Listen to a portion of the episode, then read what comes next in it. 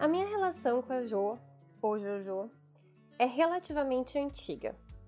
A gente se conheceu pela arte, as artes cênicas, para ser mais exata. Eu, uma criatura descobrindo os grupos artísticos de Porto Alegre. Ela, uma atriz em formação. Fomos fazer figuração em uma série que a gente nunca assistiu e a gente se apaixonou perdidamente. Eu sempre vi a Jo como uma irmã mais nova. Sempre tive um instinto protetor quase maternal. Depois, fizemos um curta-metragem juntas, horas e horas de gravação, um frio absurdo, uns rolês muito aleatórios. Na época da formatura da Jo em Artes Cênicas, eu revisei o TCC dela e fui assistir a apresentação final. A Jo no palco crescia.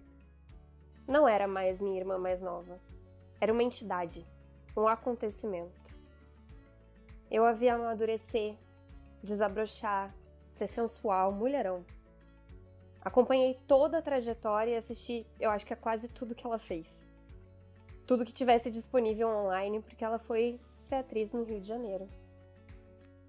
Fez Malhação, fez série para Netflix, longa-metragem, peças, escreveu livro, entrou em grupos de artistas incríveis, cursos naquelas escolas de arte que a gente ouve o pessoal de novela comentar.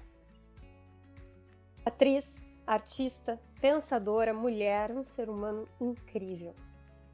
Essa entrevista foi para botar o papo em dia e contar a história de uma menina sonhadora que se tornou uma mulher movida a sonhos. Literalmente, já que agora ela é pesquisadora desse assunto. Que orgulho eu tenho de você, Joana Kannenberg. Que pessoa maravilhosa e cheia de coragem que você é. E que bom poder ser espectadora dos teus trabalhos e da tua caminhada. Joana, como nasce uma Joana Kannenberg? Como nasce uma Joana? A Joana nasce de sonho mesmo, assim. A Joana criança é muito sonhadora, muito da imaginação e acho que encontrou um caminho para manter esse lugar vivo através da arte, assim, atuando. É, felizmente tive uma família que sempre deixou me expressar e fiz muitas hum, teatro na escola e me encontrei meio que minha tribo, sabe? Eu não era a menina super popular da escola e eu sinto que o teatro foi o lugar em que eu consegui extravasar e me sentir engraçada e me sentir bem com quem eu era. E, enfim, acho que nasce desse lugar, nasce muito da Joana do sonho, da atriz, e aí depois tudo que tem acontecido, que são outros 500, a vida real, né? Mas é maravilhoso também. Isso é uma coisa que eu acho que também me aproxima muito de ti. Essa coisa do.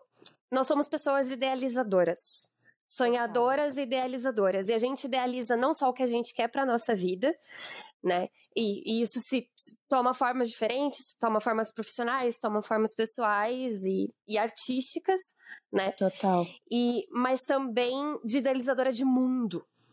Assim, uhum. Assim, né? A gente quer construir, a gente literalmente quer construir um mundo melhor. Né? Nossa, Dani, muito. Ai, que bonito você achar isso de mim. Sim, total. Super acho. Total.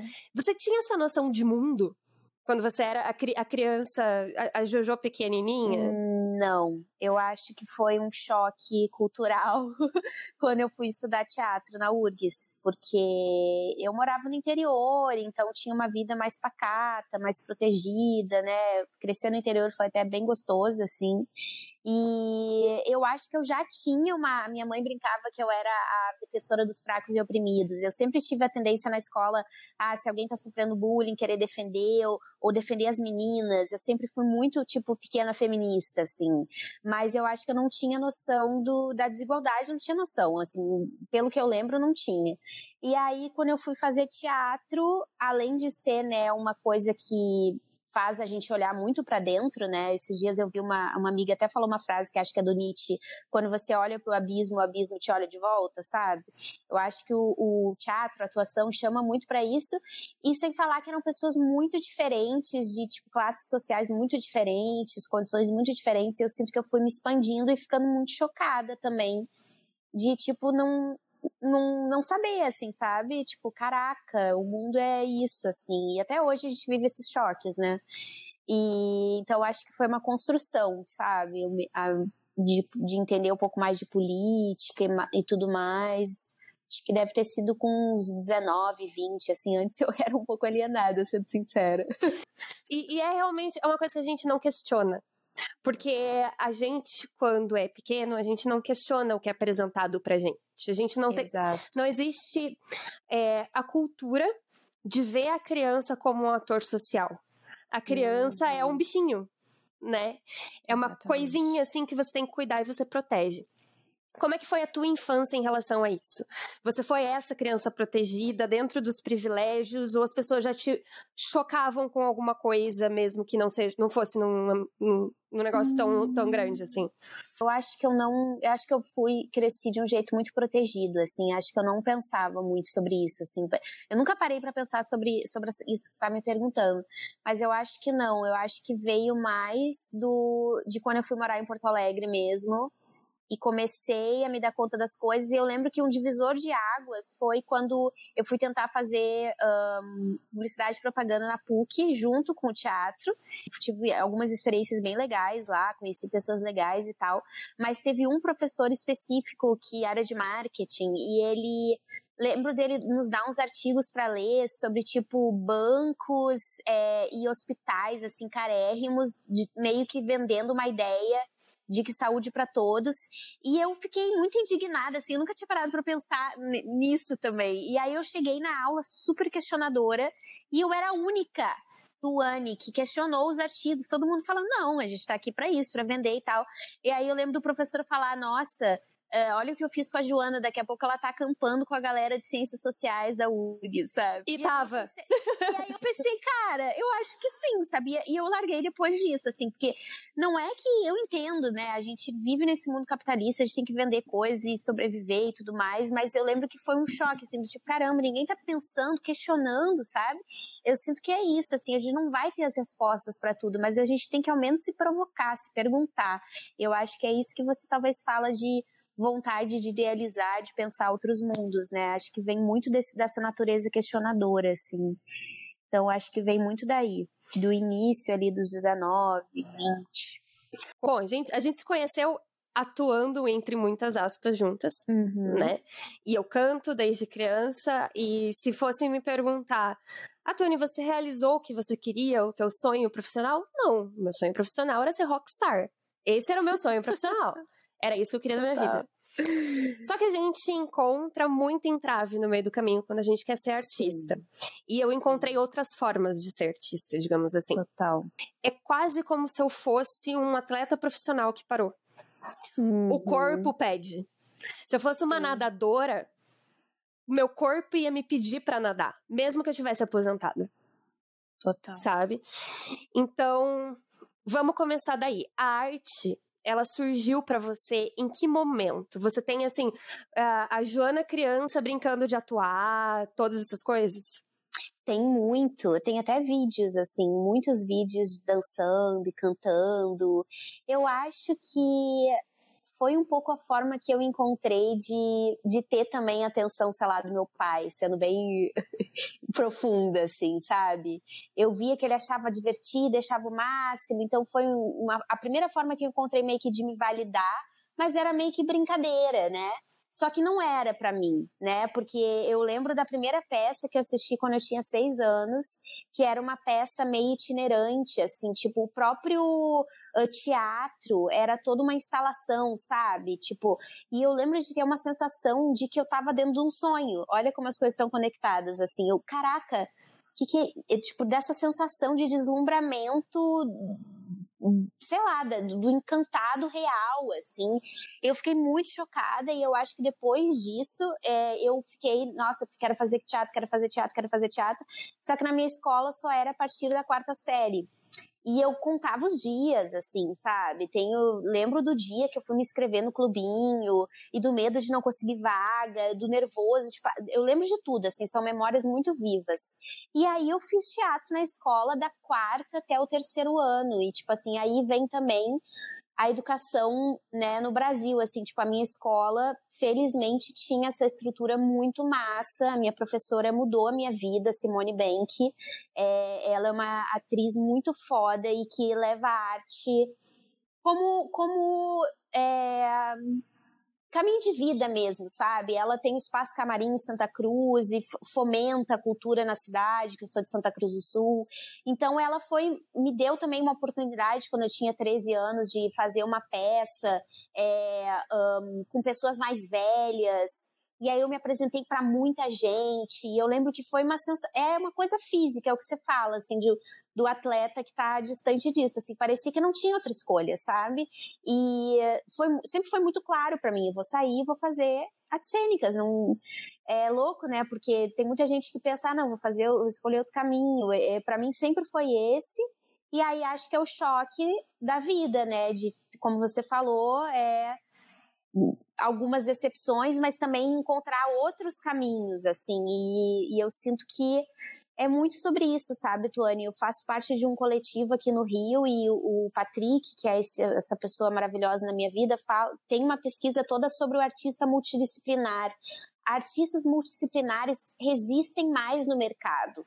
Essa é a verdade. A pesquisa é essa, assim, tipo, se você aprende várias funções e consegue orquestrar essas forças na sua vida, tem mais chance de você não abandonar o mundo artístico, sabe? Porque, claro que existem as pessoas que conseguem só ser atriz e tá no mercado. Para mim, isso ainda não aconteceu numa constância uh, sempre. Então, eu fui obrigada a me reinventar e estou muito grata para isso, por isso, porque na verdade isso me dá mais energia vital do que eu estava sentindo alguns anos atrás, quando eu estava só frustrada, só tipo, caralho, não tá sendo do jeito que eu queria, sabe? E aí, porra, então faz aí, minha filha, faz alguma coisa, sabe? pra sua vida. E aí eu tô nessa, sabe? Então, voltando a essa questão do, do, da estrutura que a gente tem e do que os nossos pais, que são de uma criação totalmente diferente. Quando eu falei pra minha mãe que eu ia ser rockstar, ela, não, você vai fazer faculdade, né? Como se não fosse. Como se ser músico não fosse uma profissão, ou se só fosse uma profissão legítima se você fez uma, uma graduação nisso. Então, assim, Sim. existe muita confusão em entender a alma do artista. Principalmente para quem tem um trabalho cartesiano. Foi um, eu imagino que não tenha sido um choque para tua família quando você falou, olha, eu vou fazer artes cênicas, é isso. Mas houve entrave. Tuane, essa é realmente uma parte que é bem raro, eu acho, assim, eu escuto muito casos, né, de pessoas que iam fazer aula de teatro escondido, que os pais não aceitavam. A minha família não se opôs mesmo, assim, acho que foi uma sorte é, a minha mãe, por ter acompanhado toda a minha vida na escola e anos falando disso e vivendo isso, indo nas minhas coisas e tal, é, muitas pessoas da minha família meio que diminuíam um pouco, achavam meio que besteira, sonho de, ah, ela acha que vai para Hollywood, sabe? E na época eu sofria com isso, queria me validar e tal. E eu acho que as coisas só mudaram um pouco depois que eu fui fazer a bendita malhação, porque daí para, ah, então agora, sabe? Então realmente é, é difícil, né? As pessoas verem isso como um caminho mesmo validável, né? Então a Globo é virou um carimbo, né? para todo mundo um que, que trabalha com artes cênicas, seja na frente, seja um, um, uma, uma, pessoa de estúdio, de contra-regra, de figurinista, se você trabalha na Globo, você tem um emprego. Exatamente. Né? E... Parece ser o único, né? É o único emprego. O resto é tipo. Não, e é. a quantidade de ator e atriz de teatro que é um ator fudido do caralho que nunca foi pra Globo. Total. E que essa é a profissão dele e, e, ele se realiza no palco. Assim, então é, é de novo a visão capitalista de quem manda na, na comunicação que te diz o que é válido e o que não é válido. Exatamente. Né? Exatamente. Hoje em dia ainda tem essa cobrança? Não, não, eu sinto, eu também não sei se eu amadureci, hoje em dia me importo menos, né, que tem isso também, a gente tira um pouco do lugar de poder, né, tipo, mas eu acho, não tenho como dizer que ter feito a malhação e, tipo, né, sou do interior, então na época foi, uau, nossa, Joana disse, foi lá e fez, né, aquela coisa assim. Na verdade, fiquei pouco, né, na trama e tal, mas é esse carinho que você falou e aí também rolou depois essa série que eu fiz que foi pra Netflix, isso foi muito legal também. Então acho que rolou alguns carimbos, sabe? Mas essa coisa, ninguém sabe do, dos bastidores, né? Que eu também não tô, por muito tempo, né? Recebi muito apoio da minha família e tal. Isso é um privilégio também que precisa ser dito. E mas nunca parei de também tentar buscar outras coisas, assim, comecei a dar oficina de teatro aqui no Rio, dei aula na escola Parque, é, e aí depois veio, nossa, fui produtora de elenco, de comercial, fiz muita coisa, sabe? E também agora o lance dos sonhos, né, que acho que a gente vai entrar depois mas eu sinto que hoje em dia, por eu estar mais resolvida financeiramente, tal, o, a pressão diminuiu, com certeza. É, e daí já dá é. Ter uma visão de que uh, uma pessoa formada em artes cênicas, ela não é somente uma atriz, um ator da Globo, e que muitos atores e atrizes, inclusive, nem passaram por essa formação e tem um, um outro uhum. estilo de, de lidar com a arte, em que uma Total. coisa não deslegitima a outra, né? É, uhum. Ainda mais a gente falando como você falou, do negócio da educação no Brasil, né? Sim. Todo mundo que passou por uma faculdade já tem um privilégio que a gente não tem nem a noção da enormidade Exatamente. disso, né? Exatamente. É, durante a faculdade, então, eu te conheci quando você estava na graduação. A gente estava lá fazendo figuração. Eu estava lá fazendo figuração. Eu não lembro por quê. Eu não lembro por que eu caí nesse negócio. Pra me conhecer aí. Eu acho que foi, Ju. eu acho que foi. Não, sinceramente, porque você é a pessoa mais constante das pessoas que eu conheci até hoje. E, e uma coisa que me intriga muito é como é que você caiu nesses lugares? Assim, uhum. você consegue se lembrar das primeiras coisas que você fez? Assim, eu tô na faculdade, eu tô trabalhando, ou sei lá, fazendo alguma coisa em relação à atuação. Sim. É, no início, na verdade, logo que eu mudei para Porto Alegre, é bem aquele choque, parece coisa de filme isso, assim, ah, que eu me achava uma atriz maravilhosa. e aí várias professoras malvadinhas começam a pegar no pé aquela coisa, aquela crise, ah, eu sou uma péssima atriz. Então, 2011, eu lembro que foi um ano muito difícil, assim. As coisas começaram a melhorar um pouco em 2012, acho que foi 2013, né, que a gente fez, foi. não lembro. Foi. E eu acho que foi primeiro que eu consegui entrar numa agência dessas mais de modelo, assim, então eu comecei a fazer um pouco de publicidade, mas eu acho que eu fui parar nesse negócio aí, tô tentando lembrar. Não sei se, se alguma produtora de elenco postou, e eu tinha conseguido fazer algum teste de atriz, porque tem isso também, né? Tipo, um, a gente começa a conhecer uma galerinha, né, do teatro ali da. Um, como é que é o nome do lugar? Agora esqueci. Casa de casa de teatro, é. acho que é. Uhum. Casa de teatro, aí faz uns cursos, aí conhece algumas pessoas, aí meio que é, é o jeito, né? Tentando ir fazer rede e tal. E aí o, o Necrópolis, que é essa série que eu fiz, que foi pra Netflix, foi uma colega minha, que tava, a Gabi Poesser, que também faz a série, é, que era minha colega de aula mesmo, e ela gostava muito de mim, gostava da minha atuação, e ela falou de mim para os meninos da produtora, que eles estavam querendo uma menina que tivesse uma vibe meio Regina George, malvadinha, e eu fazia as dublagens da Regina George na aula e tal. E é, olha, quando que eu imaginei que a Regina George ia me levar para um teste, mas foi o foi isso. Então, é um caminho muito louco, tu, porque é umas, é umas indicações, umas coisas que acontecem, é sobre insistir, é sobre ser lembrada, sabe? E aí eu te conheci, e daí a gente fez um curta. Foi um rolê muito aleatório. Sim. Acho que dá para falar assim, que, que, que, o nosso filme foi um rolê muito aleatório, você quase faleceu, inclusive. é... Eu achei muito engraçado que você postou essa foto, nem lembrava. Caralho, Guria, faleci mesmo. Ela surgiu. Mais passei fio Sim. Na vida. Ela surgiu, a foto surgiu. Sabe, Cris, que o, o uhum. Google Fotos fala 30 anos atrás, deu olho e falei assim: Meu Deus, a Joana estava falecendo nesse dia. Meu Deus, estava mesmo. E daí a gente teve esse rolê aleatório e a gente se conheceu. E assim, eu me lembro muito de que a gente estava fazendo um projeto que não era nada pago, né? A gente estava fazendo um projeto de graça, e como alguns outros que fiz depois. E eu ficava pensando, tipo, pra mim eu tô me divertindo. Eu não uhum. sou atriz, eu não vou ser atriz, provavelmente, na minha vida. Era frustrante para você? Chegar num ponto de tipo, pô, tá legal, é legal ajudar o projeto, vou estudar o personagem e tal, não sei o que lá, mas teoricamente daqui a pouco isso vai ser minha profissão e eu tô num. Sabe, será que, é, será que isso vai me dar currículo? Sim. Sabe como? Cara, eu confesso que nesses primeiros anos eu estava muito engajada a tentar descobrir como furar essa bolha de todo jeito, assim. Então eu realmente fui, fiz aquela figuração com você, fiz coisas sem ganhar, porque realmente a gente precisa ter material de vídeo, né, para conseguir mandar, né, esse grande círculo vicioso de tipo, precisa ter vídeo para conseguir trabalho, mas precisa fazer trabalho para conseguir vídeo. Uhum. Então, eu tinha eu tinha essa estratégia na minha cabeça, eu preciso me colocar nos lugares é, era, claro, frustrante, mas ao mesmo tempo eu me sentia muito jovem ainda e, tipo, cara, tá tudo bem, sabe? É, tá me colocando nesse lugar, às vezes rolava uma frustração, mas em geral é, tava feliz, assim, queria, né?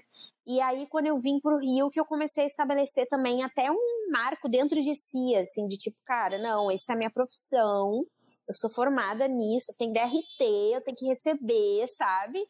E foi muito importante. Aqui no Rio também as coisas são muito mais profissionais, tem mais oportunidades, né? E então a coisa foi rolando mesmo, assim, mais fácil. É, mas até recentemente, assim, eu fiz parte de um projeto de amigos que eu acreditava muito no roteiro, queria estar. E eu assumi, tipo, cara, não, bora fazer, sabe? É, pagaram Uber, essas coisas assim. Mas então, de vez em quando, eu acho que vale a pena, assim. Por exemplo, o piloto do Necrópolis, é, eles conseguiram convencer toda a equipe a fazer o piloto sem receber. E, ó, se a gente conseguir vender a série, vai ser essa equipe, todo mundo vai receber. E de fato isso aconteceu. Então, às vezes, às vezes pode ser show. E aí, durante a faculdade, eu fui te acompanhando, a gente continuou se uhum. conversando. E aí eu fui no teu TCC, na tua apresentação do teu TCC. Ai, é verdade. Até porque você me ajudou, né? Lembra que você fez o. É verdade. Diagramou? Assim, é verdade. Eu, eu, eu revisei, eu revisei ele. Revisou, Nossa, isso. eu tinha até esquecido disso. Eu lembro de assistindo, mas eu não lembro de revisando. Você vê que louco. Uhum. E, e foi muito lindo para mim. Assim, Ai. eu fiquei muito emocionada. É aquela relação da, da irmã mais velha tudo de novo, assim, sabe? Eu tava olhando e assim, eu vi ela no começo da faculdade. e aí agora ela tá ali atuando, fazendo um negócio super mirabolante. E foi muito bonito.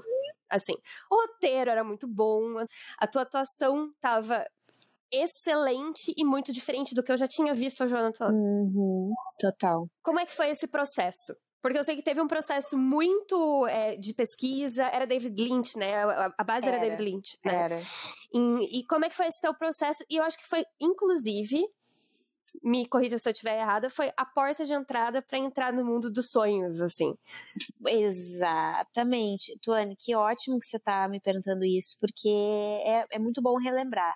É, foi, foi super uma porta, assim, eu acho que o sonho foi sempre uma coisa que pairou no meu campo, assim, não é à toa que a minha mãe fala que desde criança eu acordava narrando sonhos, é desde que eu tinha quatro anos, então sempre foi uma força, mas eu nunca tinha pensado, né, nisso, sei lá, como criar trabalhos e tal, e aí era o meu último projeto, né, porque no último ano da, do DAD, né, que é o departamento lá de arte dramática, você faz meio que duas montagens, ah, aí eu fiz uma no primeiro semestre e essa me veio de, cara, eu queria falar de sonho, eu tinha recém assistido o Mulholland Drive, o filme do Lynch, por causa da PUC, e fiquei muito intrigada, é um filme que mexe umas coisas estranhas em mim, o Lynch causa umas sensações, e isso me me despertou, assim, por que que tá me causando isso?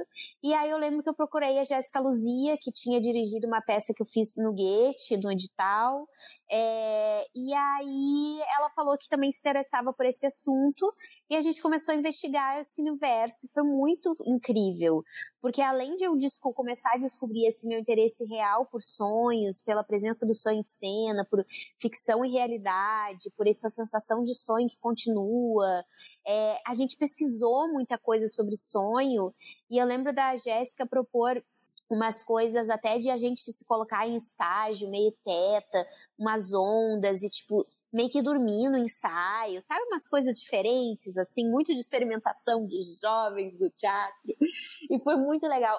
E eu lembro que foi uma experimentação de atuação também, é, que a gente tentou criar essa atuação mais estranhas, sabe? Que eu acho que tem alguns filmes do Lynch, uns silêncios, umas coisas esquisitas, uma criação de atmosfera.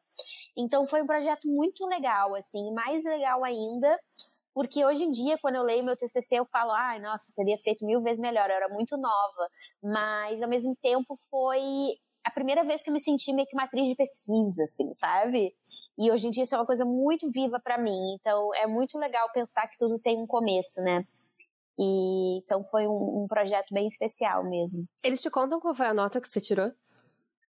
Cara, eu acho que eu tirei, tipo assim, eu lembro de ter ido muito bem, assim, acho que, não sei, 9,5, 9... Eu lembro que foi muito, que eu saí muito realizada, sabe? Tipo, porque a Patrícia Fagundes, que era uma das minhas orientadoras, pegava muito no meu pé. É, e eu não, não escrevia muito bem nessa época, assim, até hoje eu tenho questões de, tipo, uma, dessa parte mais certinha, que eu não sou boa. E ela pegava muito no meu pé, ai, ah, tem que ler uns, uns artigos, tem que fazer sei lá o quê, e eu fui muito atrás, sabe? Eu lembro dela falar, caraca, Joana, tipo, ela ficou muito feliz, assim, isso foi uma realização. E... Mas não lembro a nota que eu tirei, não lembro não. Mas é para isso que serve. Ah, yes! Mas é para isso que serve, eu acho que o TCC. É para você se visualizar. Eu, eu, acho que é uma. Eu, eu acho a, o formato que ele é feito, pelo menos para faculdades que não são de arte, o formato que ele é feito, ele é muito quadrado, ele é muito, a gente ainda tem uma noção de educação militar, assim, de fileirinha e, né, então, mas eu acho que ele é um rito de passagem para te mostrar que você consegue fazer uma coisa sozinha. Total, né? Isso é verdade. Tipo, te, te vira essa página de eu deixei de ser estudante e agora eu sou um profissional. Uau, é verdade. Né? É Por verdade. isso que ele é difícil. Eu senti assim. Aham. Uhum. Total. E eu vi isso. Eu, é, é, engraçado, porque eu, eu, realmente assisti com muito afinco, porque eu tava muito assim, ai meu Deus, é Jojo, sabe? Eu tava muito fã. E, e eu vi essa virada de página, porque a gente tinha. Eu, as coisas que eu tinha visto de ti e, e, e a, a tua personalidade era uma personalidade mais adolescente. Uhum, muito, super. Quando eu te vi no palco fazendo um negócio totalmente, meu Deus do céu, mal, que hora que ela virou essa mulher? Que eu não, que eu não tava vendo. Eu o acho que. O orgulho da mãe. E, e aí a gente volta. Daí a gente vai pro, pro Rio, a gente já vai falar sobre essa, sobre essa mudança, mas eu quero continuar nessa, uhum. nessa linha de raciocínio de personagens. Sim. E a primeira coisa grande, o primeiro carimbo que a gente te vê é na Malhação. Sim. Aí você olha e fala, ai, Jô. Mas ao mesmo tempo você fala, porra, Jô, sabe? É, uma, o que, que, veio antes? Veio primeiro ir pro Rio e daí Malhação? O primeiro Malhação? Como é que foi essa transição? Primeiro ir pro Rio. Nem imaginava, assim. Foi uma coisa completamente aleatória. É, eu sempre quis morar no Rio, desde criança. E eu, na verdade, queria vir para cá logo e a minha mãe, né, medrosa, morava no interior, não, não, tem que primeiro vai para Porto Alegre. Eu também queria, eu queria fazer URGS e tal, então fez sentido. Fiquei os quatro anos em Porto Alegre e falei, mãe, quero realmente tentar ir para o Rio, tipo, viver isso. É, e nunca, nunca não foi sobre isso, assim, eu lembro de algumas amigas, ai, mas tem certeza? Ai, muita gente falando que você não faz mestrado, tipo, a peça que eu fazia podia voltar. E eu não senti de ficar em Porto Alegre, assim, como eu tive essa oportunidade, pensei, eu vou agora, é, e fui. E aí eu lembro que quando eu vim para o Rio, como eu estava muito imbuída dessa coisa da pesquisa, de tudo que tinha acontecido, a coisa que eu mais pedia, assim, porque eu sou super da intuição e tal, é, cara, eu queria encontrar uma galera, tipo, que para continuar pesquisando em artes para me manter em contato com isso, porque eu acho que isso que é o difícil, sabe? A vida nos atravessa, o mercado de trabalho nos atravessa e a gente acaba podendo se desconectar disso. E isso era muito importante para mim. De fato, eu encontrei esse grupo, depois a gente pode falar sobre isso, porque faz muito parte da minha vida. Mas a malhação, você não tá entendendo. Eu fui fazer um curso na Cal, é, que é uma escola de teatro aqui, e eu tive um professor que do nada, assim, era março, tinha mudado em fevereiro. Ele falou, Joana, é, você é ótima, né? Você tinha que mandar mensagem para Frida, que é uma produtora de elenco, no Facebook, e porque ela sempre faz teste para malhação. E aí é aquele tipo de coisa que a gente acha que nunca vai rolar ai, capaz que a produtora vai me responder no Facebook. Aí ela me respondeu, tipo, acho que era para ser mesmo, sabe? E que as coisas geralmente não são. Agora eu tô há anos tentando outra coisa e, tipo, é, acho que era para ser mesmo, assim. E aí ela me respondeu, mandei uma foto. E eu fui fazer um teste, assim. E eu lembro de, tipo, estar tá na Globo no meu primeiro mês no Rio e ligar pra minha mãe e falar: Isso tá muito esquisito. As coisas não são fáceis, assim, sabe? Duvidando um pouco, assim. E aí, de fato, passei para a segunda fase, e aí fiz preparação e tudo mais, estava muito esperançosa. E, acabou, e, e, era, tipo assim, né? Você fala, ai, Jô, mas para mim, para o sonho da Joana criança, tipo, era uau, assim, meu Deus, malhação, cresci vendo malhação e tal. Mas não rolou, tipo, eu não fui, né, pro elenco principal. Fiquei um pouco frustrada na época, mas também tinha recém-chegado e tava, cara, acho que é isso, né? Já foi uma grande oportunidade, fui vista e tal. E aí, um meio ano depois, essa Frida me chamou para fazer a personagem que eu fui fazer, que era mais vilazinha, assim, fiquei um mês, né? E foi isso que aconteceu. Então, não, não vim pro Rio pra Malhação. Foi, tipo, uma coisa que aconteceu mesmo. Falando então de, de malhação em específico, assim, a gente sempre uhum. ouve falar que é a porta de, de, entrada de muitos atores e muita gente. Tá aí o Mocotó apresentando o limite, né? Então, uhum. enfim, e atacando de DJ. E você sentia que era isso? Você tinha essa esperança de, putz, agora que eu entrei na malhação é o pontapé para minha vida? Tinha. Nossa, Tony, foi um super deslumbramento, assim, porque eu acho que no fundo eu sempre fui sonhadora e queria ser uma atriz de sucesso, ganhar dinheiro com isso, toda aquela coisa que nem você tinha de ser a rockstar, popstar. E quando essas oportunidades aparecem, a gente, caralho, então tem como mesmo, assim, tipo, e aí foi um deslumbramento, assim, foi, nossa, eu tô recebendo, caralho, é, eu tô recebendo do que eu escolhi, assim, tipo, eu queria muito isso, mas quando acontece parece, nossa, que incrível, é uma sensação muito boa mesmo, independente de resultado do produto que as pessoas acham, eu tava muito feliz, assim, mas ao mesmo tempo me cobrando muito, porque foi meio que um dos primeiros trabalhos audiovisuais mais profissionais que eu fiz, assim, né, tirando lá as nossas experiências e tal, é, foi a primeira vez que, sei lá, milhares de pessoas iam me assistir e eu sabia que eu não ia ficar na trama por muito tempo, mas que existia alguma possibilidade. Então eu, Virginiana Louca, entrei numa noia que super me cobrando na época. Foi uma fase bem difícil, assim, emocionalmente. E mais ainda depois, em 2016, quando a coisa, tipo, foi e aí não foi, sabe? Então foi, foi tipo, foi difícil, assim, foi um, um período estranho. Como é que você lidou muito. com essa frustração? Ai, Tuane, fiz terapia, aquela.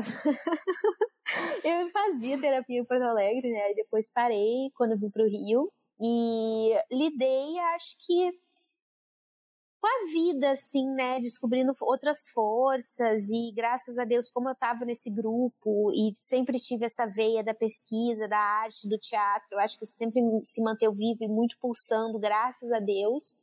Mas foi uma fase, assim, que eu fiquei muito confusa, assim, fiquei me cobrando, achando que eu não tinha sido boa o suficiente, que eu tinha perdido uma grande oportunidade. E, na verdade, não perdi, a coisa tá lá, tem milhares de cenas, estou muito agradecida, sabe? Acho que foi super importante, mas fiquei um tempo meio, é, meio confusa, assim. E lidei, acho, me investigando. Eu sou uma pessoa, né, que naturalmente me investiga muito, me provoco, me questiono. E acho que fui amadurecendo e hoje em dia tô muito de boa com isso, assim, ainda tenho vontade de fazer mais coisas no audiovisual, óbvio, mas estou muito está num lugar muito mais tranquilo dentro de mim assim sabe? Eu acho muito engraçado o que acontece com o público da malhação. E, e, é muito engraçado porque a gente não é mais esse público já faz algum tempo né? Total. Mas o adolescente ele tem uma adoração real pelas pessoas. E quando você tava na malhação eu assistia alguns episódios até te mandava mensagem e tal Tipo aquela vez que você ficou de calcinha e sutiã. Sua mãe sabe disso, Joana? Jamais esquecerei. E daí eu comecei a ver, até nas tuas redes e tal, dei uma pesquisadinha ali que estão falando da Joana, porque, enfim, minha família, com licença. É, existia uma fanbase sabe? Existia chipar você com o gurizinho lá. Existia, existia todo um negócio assim que. Cara, só a Juliette pode me, me explicar isso. Como é que foi isso para você? Sabe, virar um. Muito chocante. Mas e você pensa que eu ainda fui num nível menor. Sim, imagina se tivesse sido. Eu tenho um milhão uhum. de seguidores, né? Eu nunca cheguei nisso, mas foi muito louco, muito louco, porque realmente é uma fanbase bizarra e as pessoas acreditam muito, assim, né? Fotos com, sei lá, quantos mil comentários, tá? Não sei se era mil, mas assim, muitos é, das pessoas, ai, que absurdo que você tá roubando a Luciana, as pessoas acreditavam muito, assim. Só que eu tava achando legal, porque também, não sei se naquela época a internet era um pouco mais soft, em 2015, as pessoas não, não jogavam tanto hate para a pessoa Joana, assim, era muito pra personagem, sabe? As pessoas falavam a Dani, a Dani, a Dani é horrível, é, ah, porque sua menina, sua voz, sei lá o quê, mas nunca pra mim, assim, tipo, sabe? Então eu consegui na época ter essa separação e achava achava muito louco e achava muito louco também, tipo, as pessoas criando clubes e postando fotos e tal. Mas eu acho que eu achei legal, assim, achava legal. Ficava, caraca, que loucura. Tipo, teve uma menina da Bahia que escreveu meu nome na areia, sabe? Joana. Tipo assim, postou sonho, sei lá o que, realização. Então eu acho que realmente o Brasil é muito grande e as pessoas têm sonhos muito grandes e a Globo continua sendo essa máquina de sonhos. Então parece que as pessoas que estão lá conseguiram, né? Então acaba virando meio que uma projeção, assim. Que loucura. A Dani era meio escrota mesmo. Ela. E daí, eu lembro muito. Eu, eu lembro muito de, de, você sendo Dani. Eu não lembro da trama em si. Uhum. Mas eu lembro de você sendo Dani. Que é uma coisa que, tipo, é, não era você. Era bem longe de você. Você não é aquele Super. tipo de pessoa. Aquela pessoa que você olha e fala, nossa, que menina escrota. Assim. É, e, e, e, é uma coisa muito natural. Qualquer pessoa que tá fazendo, tá perguntando coisa pra ator e atriz é: Nossa, em quem que você se inspirou para fazer isso? Na Regina George. Na Regina George. Mas era, é, é, porque é uma coisa assim, você se transporta de um lugar pro outro. É, é o que eu falei, a, a Joana que fez é, Alice comigo era outra pessoa quando a, quando a cena tava filmando a Joana que fez o TCC a apresentação é, era outra pessoa. A Joana da Malhação é outra pessoa. E a Joana do Necrópolis é a minha preferida. Eu também. Gente, foi muito perfeito. O processo de construção dessas personagens, mesmo uhum. que seja uma coisa muito pequena, do jeito que a gente fez juntas, ou um processo de uma construção de um TCC inteiro, de, de uma coisa muito mais profunda, pelo que você falou dos ensaios e tal.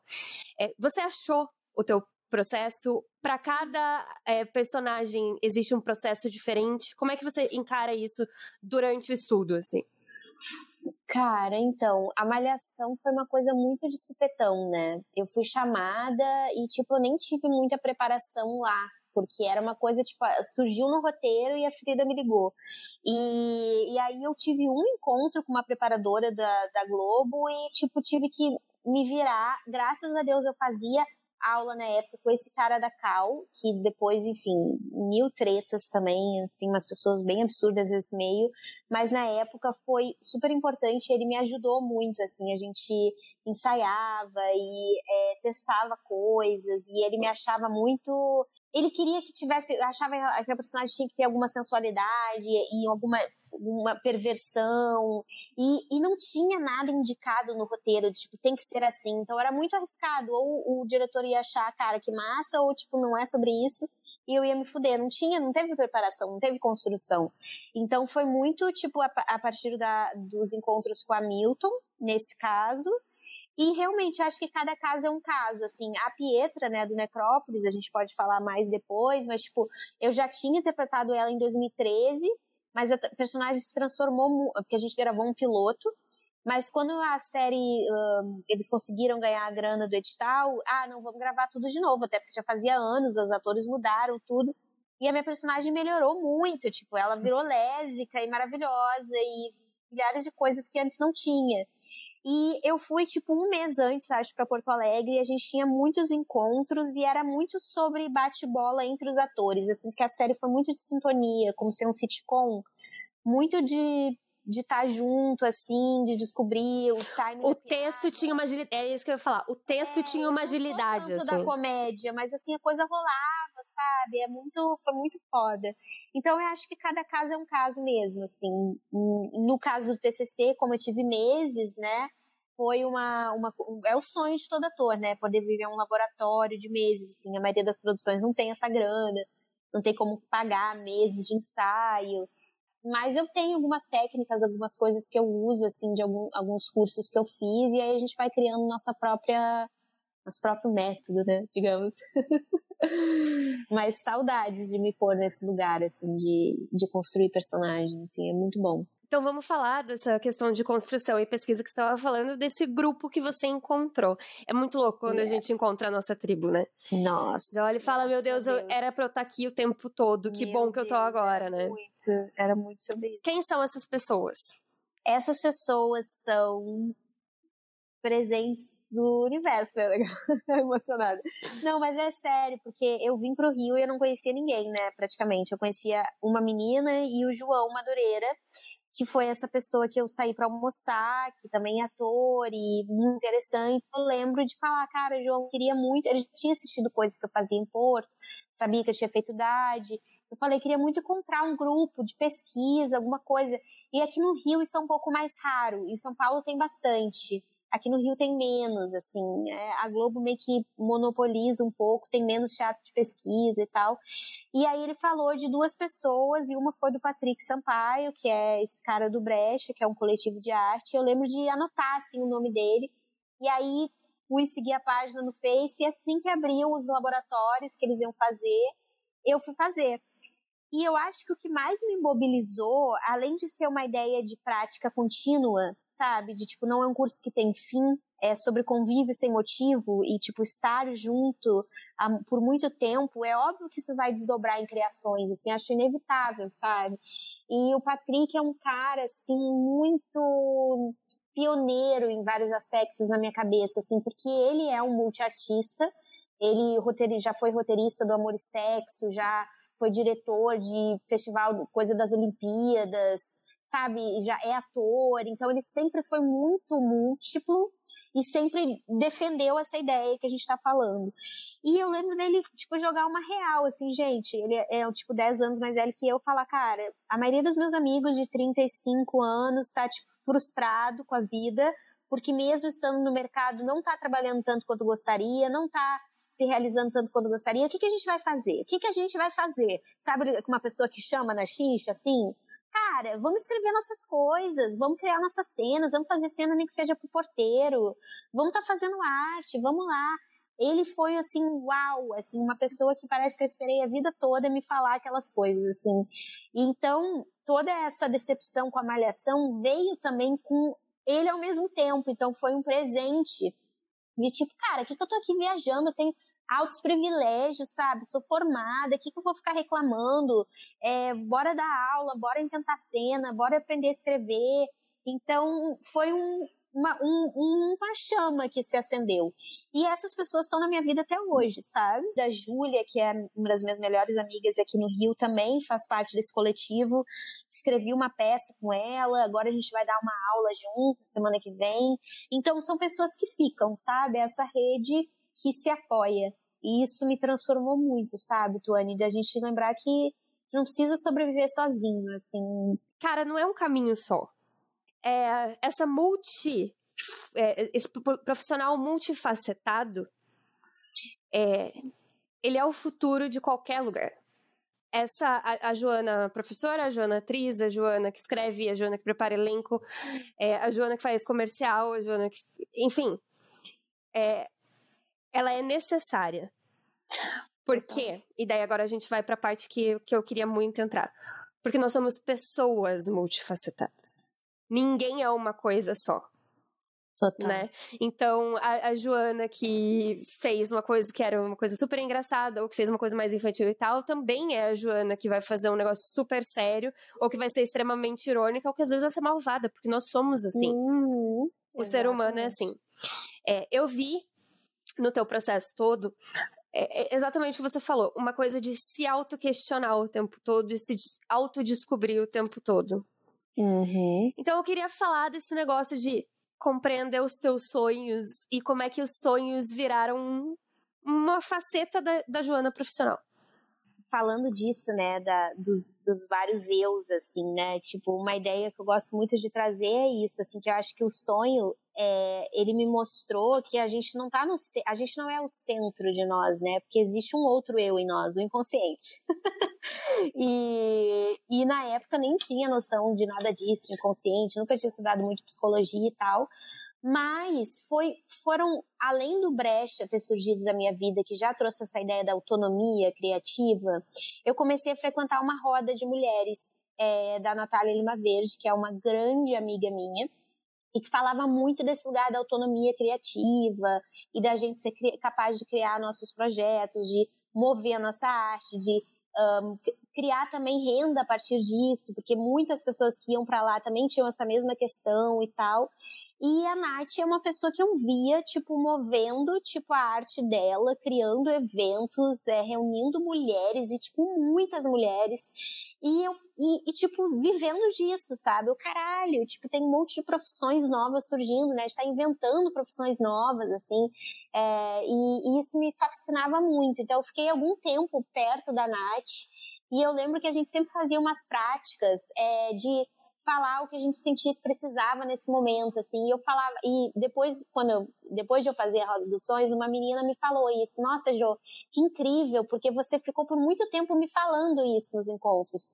Eu queria ter um trabalho autoral, que eu pudesse ser capaz de mover e de uh, ganhar dinheiro com isso e que falasse das minhas potências e que fosse artístico. Então, tipo, eu fiquei cantando essa pedra. E eu acho que quando a gente fica cantando a pedra, alguma hora uma ideia vem. Roponopono. É, se a gente estiver atenta a isso, né? Por quê? Porque um sonho me visitou, eu gosto de falar isso, em 2018. É, e nesse sonho eu meio que trabalhava com sonhos, eu era capaz de saber o que as pessoas ao redor do mundo sonhavam, visitava os cenários que as pessoas tinham sonhado. E eu acordei assim, caralho, tipo, foi muito forte, sabe? E tem alguns sonhos que eu super ignoro e tem outros que parece que não dá para ignorar. Esse foi um desses, esse foi um exemplo disso. E eu lembro de na época não tinha o hábito de contar os meus sonhos, sabe? Isso tornou-se um hábito agora, depois de toda essa pesquisa e dessa criação. Mas eu contei para minha melhor amiga, Jana, e fiquei com isso na cabeça. Falei, cara, eu acho que isso tem alguma coisa para mim aí. Porque tem isso também, né? Tipo, nem todo mundo vai se identificar. Mas tem pessoas que têm esse lado, tem esse, essa curiosidade sobre o sonho. E a gente tem que, às vezes, se convencer, né? Porque eu ficava, ai, mas que besteira, quem vai querer fazer coisa de sonho? Mas calma, peraí, tipo, durante a pandemia foi um boom, né? Mas antes não não via muitas pessoas falando disso. Eu pensava, isso aí dá alguma coisa. Aí veio minha veia empreendedora também. E aí eu comecei, comprei uns livros, comecei a ler sobre isso, comecei a ficar intrigada, comecei a testar coisas comigo mesma, sobre o sonho lúcido, e caraca, meu Deus, eu tenho que reunir pessoas, porque ninguém tá falando de sonhos, sabe? E aí, um, 2019, no início de 2019, eu já tava numas de tipo, cara, eu quero reunir pessoas para falar de sonho, mas eu sentia a necessidade de ter algum tipo de chancela. Aí eu acho que é o meu, meu lado virginiano, assim. É, tem pessoas que super reúnem por reunir, sem ter formação e tal, e, e boto fé também, acho que é sobre a gente estar junto, mas eu queria ter, sabe, algum tipo de metodologia, é, isso para mim é importante. E aí, pesquisando sobre, eu não achei nada no Brasil, até que eu descobri esse pesquisador que eu fui fazer o curso nos Estados Unidos. E foi muito tipo assim: eu sonhei a vida toda que eu ia para Nova York. É, e fui, tipo, peguei essa grana e fui. E aí todo mundo falou: ai, você não vai fazer curso no New York Film Academy? Eu, não, isso dá sonhos. Cara, prioridades. Todo mundo faz, tipo, tá tudo bem, entendeu? Mas eu não achei que isso ia ser uma porta nova. Tipo, ser atriz eu já sou, o que, que eu posso fazer além, né? É, que que eu posso, como que eu posso trazer uma marca, uma coisa diferente? E aí foi que eu fui fazer o curso. E cara, tu foi muito um, um encontro de alma mesmo, assim, eu não sei quais são tuas crenças, mas, tipo, para mim foi muito profundo, foi entrar em contato com a minha criança, sabe, foi reforçar coisas que eu acredito, foi muito, muito intenso, e também voltei cheia de medos, assim, porque, é, né, agora me colocar nesse lugar de facilitadora de grupos, nunca tinha feito isso, mas eu falava para mim, não, você tem que vencer esse medo, é, mas foi muito desafiador no início, assim, tipo, né, criava eventos, medo de que ninguém ia vir aqui em casa. As pessoas vinham, sabe? Então, às vezes a gente vê que inventa coisa. Nossa. Mas foi, foi, uma, foi uma luta interna também, porque eu acho que a gente vai criando uma estrutura de eu é, eu, pelo menos, eu tava sentindo mais medo de me arriscar. Tipo, não, se eu fizer outras coisas, vão achar que a minha atriz é fracassada, sabe? Umas coisas assim. Muito, tipo, coisas que eu falava para mim. Mas eu falava, tipo, Joana, você tá viajando. Foda-se também se acharem. E dois, você quer fazer isso, então, sabe? Tipo, e daí? Sim. É, é, é, nessa ideia que eu acho que a gente cria de que a gente tem que escolher uma carreira e que é isso. Sabe? Não. Hoje em dia eu já tenho outra visão. Acho que eu vou ter muitas profissões ainda até o fim da minha vida. É, mas na época eu tava nessas, assim. Então, 2019 foi sobre ir galgando, tipo, abrindo esse espaço, abrindo esse, esse caminho. Só um parênteses, o curso era Oi. do quê, exatamente? Qual era o nome do curso? O curso era sonho ativo, uhum. active dreaming. Muito desse lugar de, tipo, usar o sonho como um, um, plano de ação, sabe? A gente não partir do sonho como um lugar só lúdico é, e que a gente, ah, é etérico e tal. Não, tipo, você pode pegar coisas que acontecem no sonho e agir a partir de se provocar, é, fazer um desenho, criar um projeto, sabe? E eu, hoje em dia está muito colado a mim, assim, essa, essa filosofia, digamos. E aí esse, esse pesquisador, ele meio que unia a visão do Jung, dos sonhos, com uma visão mais xamânica, sabe? Das uhum. jornadas com tambor e tudo mais. Então, ia muito de encontro com coisas que já me interessavam e foi um pouco a partir disso que eu comecei a fazer as rodas, sabe? Hoje em dia já tem muita coisa minha, muita coisa que eu pesquiso, que eu trago, mas o início foi assim. Sonho para mim é uma coisa de uma importância gigante, porque o autoconhecimento para mim é uma coisa de uma importância gigante. É o que tá dentro de você. O sonho é o que tá dentro de você, o que você vivencia e a, o processo daquilo dentro de você, né?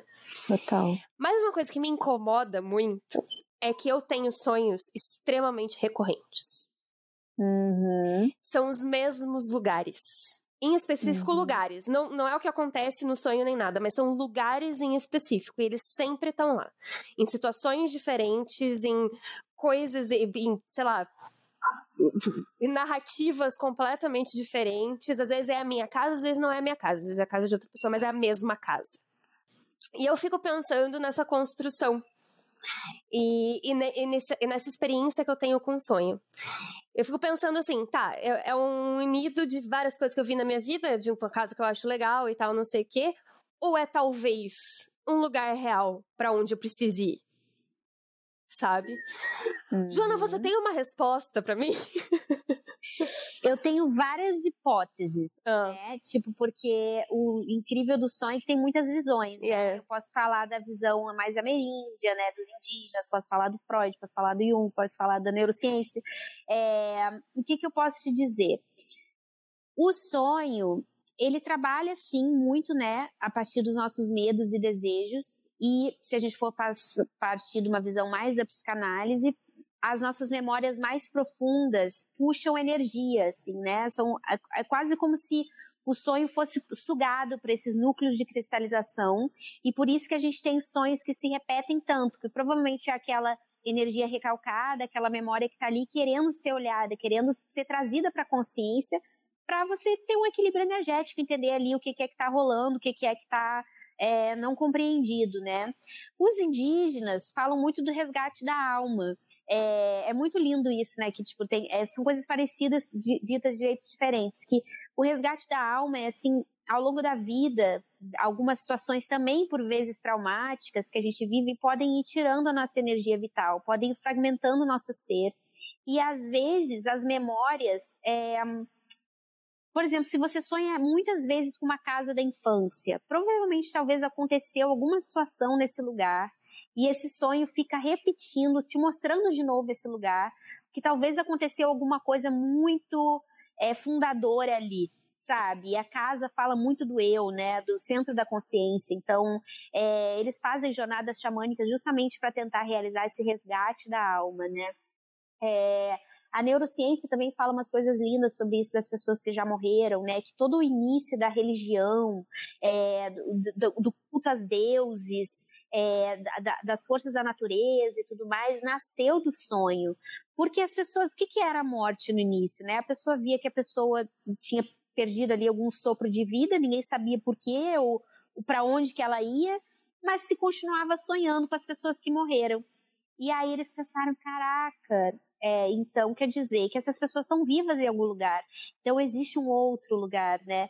E aí o sonho, por muitos milhares de anos, foi essa fonte de sabedoria, né? Que é isso que você uhum. fala, esses avisos, né? Essa noção de onírico e real era muito menos é, distante, né? A cortina que separava era é tudo muito mais próximo. É, e aí, com essa ideia de medir tempo e espaço e de uma linguagem mais cartesiana e mercantilismo e temos que ter planos de negócio, não, então não podemos confiar no sonho porque a gente não tem certeza, então não vou olhar, sabe? E aí a, a, a sociedade capitalista foi se afastando dessa força, é, só que ela continuou operando, acontecendo dentro da gente e eu também vejo como muitas eu, mensagens é, e como uma forma de alargar a minha visão, sabe? Não quer dizer que a gente precisa fazer tudo que o sonho fala, mas ele tá aqui falando minhas coisas. Vou olhar para isso, vou pensar sobre isso, vou, vou, me, vou me questionar. E, e é isso, assim, Tuane, para mim é uma. Nossa, é um farol mesmo, assim, que é alguma coisa que o Siddhartha fala, né? O farol onírico. E a minha pesquisa tem passado um pouco por tudo isso, assim. Nossa, é, é muito louco, porque ao mesmo tempo que você está falando de sonhos, que é uma coisa extremamente abstrata, e você vai lidar com outras pessoas, porque você está fazendo essas rodas e tal, o nível de entrar em você, em todos os processos que você fez, é, porque ser, ser, artista é isso, né? Estudar atuação, inclusive, é muito buscar coisas de dentro de você também, para colocar para fora. A questão dos sonhos é, é, é, muito dentro de você, assim. E uhum. isso é uma das coisas que mais se precisa hoje em dia. Ainda mais a gente falando de uma situação de distanciamento social que muitas pessoas estão ficando sozinhas. Assim. Total. Vou te fazer uma pergunta capciosa. Me faça. Pensando, pensando tudo isso que você, que você me falou. Você gosta de você? Você gosta do muito, que você descobriu? Tuane. De você? Tuane, muito. Juro por Deus, assim, eu tô. E, e, cada vez mais, assim, sabe? Acho que a idade, não sei, pelo menos a minha experiência, vai trazendo uma maturidade, assim, um florescimento do tipo, cara, eu, eu valorizo muito as coisas que eu crio. Eu, eu agradeço tanto, tipo, de me sentir artista, sabe? Eu acho isso tão grande que eu sou muito agradecida, assim, sabe? De conseguir é, vencer os meus medos e colocar os meus trabalhos no mundo, porque não é como se eu não tivesse insegurança também, é, de me desafiar, é, de falar o que eu acredito. Então tem, nossa, muitas coisas que eu, que eu admiro em mim, muito mesmo, assim. Me amo, me amo mesmo. As pessoas não muito. se apropriam de si mesmas, né? Exatamente, Tuane. E eu sinto que, mais uma vez, o sonho e esse olhar para dentro que me, me ajuda muito nisso, porque a gente vai descobrindo quais são as crenças que têm moldado a nossa vida, né? Quando o, o acho que é o Levi Strauss que fala que o que a gente é governado pela estrutura da nossa mente. A gente não pensa sobre isso, né? Como, é, sei lá, às vezes a pessoa tem excesso de culpas ou veio de uma, uma criação muito religiosa e tal. E aí, tipo, parece que se você tem um pensamento negativo, uma coisa assim, é uma pessoa horrível, e aí você se pune. É... E, cara, hoje em dia, assim, mano, está vindo, essas coisas vêm, a gente nem sabe de onde está vindo esses pensamentos. Hoje em dia eu já. Eu não sou a criadora desses pensamentos. Eles estão. É, meditar também me trouxe muito isso, sabe? Eu só deixo os pensamentos passarem é, eu já sei como trabalhar comigo, como lidar com a minha luz, minha sombra, sei lá, tipo, eu não sei como nomear isso, assim. E, e eu vou aprendendo cada vez mais a, tipo, tá de boa comigo e, tipo, tô fazendo o melhor que eu posso. É, e ser humilde, no sentido de, tipo, é muito massa me realizar e ter sucesso, mas tem dias que é difícil também e tá tudo certo, sabe? Não, não acho mais que ai, a vida é só pra cima, sabe? A montanha vale, tá tudo certo, assim, tipo, eu tô muito mais tranquila, assim. E, e, e acho que não é mesmo. Muitas pessoas têm muito medo e um, são muito frustradas e aí não conseguem usar essa frustração pra ser o pontapé pra, tipo, vou dar um giro na minha vida, né? Acho que essa força de ação é muito de pessoa para pessoa, né? Tem muita curiosidade de saber, assim, o que que o que, que faz a gente ter vontade de se mover e outras pessoas não? É, eu acho que também tem uma coisa de que é, é, as pessoas, elas não. Quando as pessoas não estão presentes em si, assim, elas também não entendem as potencialidades delas. Então, eu acho que é isso. É, a gente entende que, assim, eu posso não saber fazer tal é o que aconteceu com toda a história dos sonhos para você. Eu quero muito trabalhar com isso, eu ainda não sei como. Então, eu vou ler uns livros, eu vou começar a entrar nesse mundo. Olha, entrei, putz, tem um curso muito foda que eu quero fazer, eu tô entendendo o que eu quero fazer. Porque você Exatamente. se escutou, você escutou dentro de você e daí você jogou pro mundo.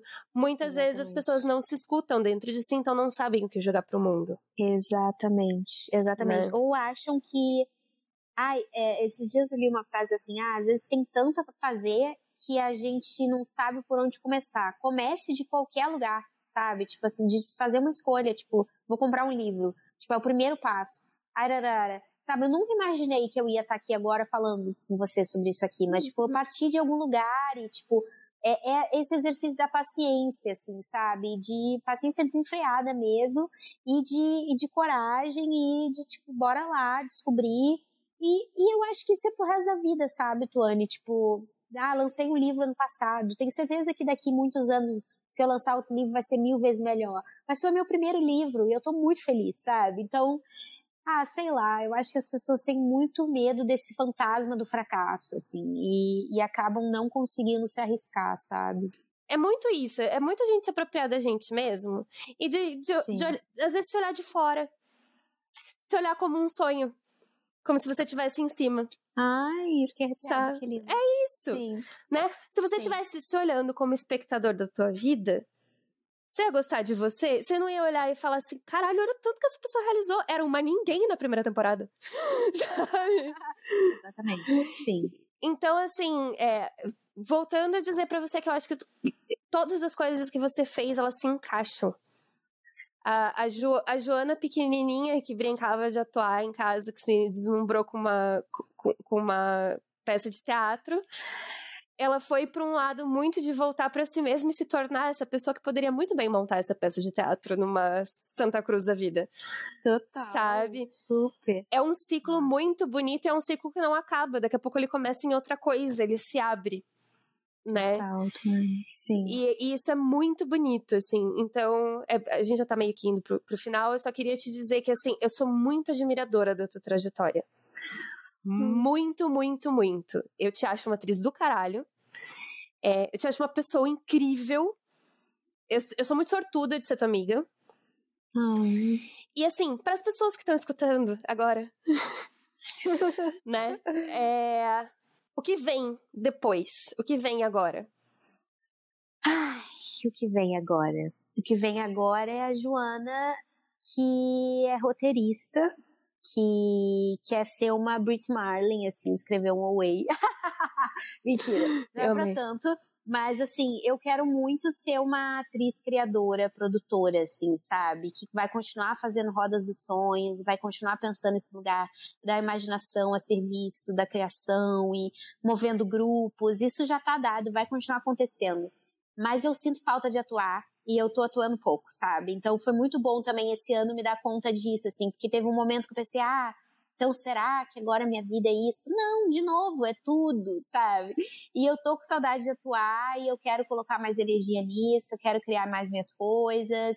Eu acho que o futuro é seguir criando, Tuane. Eu não sei ainda onde que o, a vida vai me levar, é, mas eu sinto isso, assim, que vai ter uma série, é, vou seguir estudando coisas diferentes da antiguidade. Eu gosto muito de história, sabe? De Egito e tal. Te...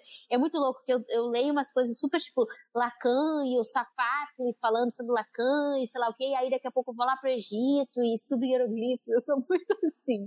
Sou muito aleatória. Te dá material para criar. Isso é estudo de material para criar depois. É Exatamente. E eu adoro, sabe? Ter o pé no chão, assim, saber, ter consciência política, mas também tá voando, sabe? Eu sou muito assim. Jojo, última pergunta.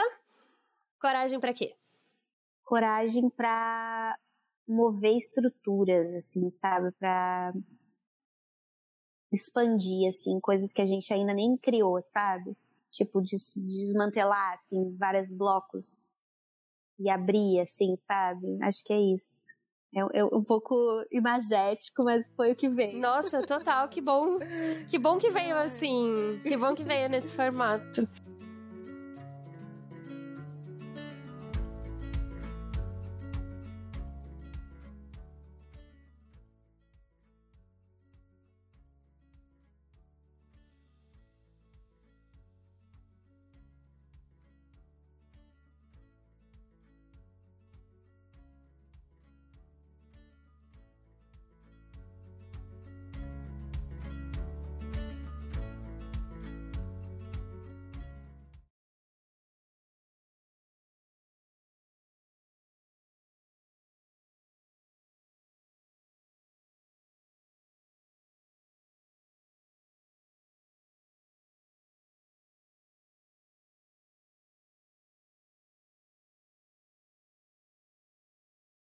Gostaram do meu papo com a Joana?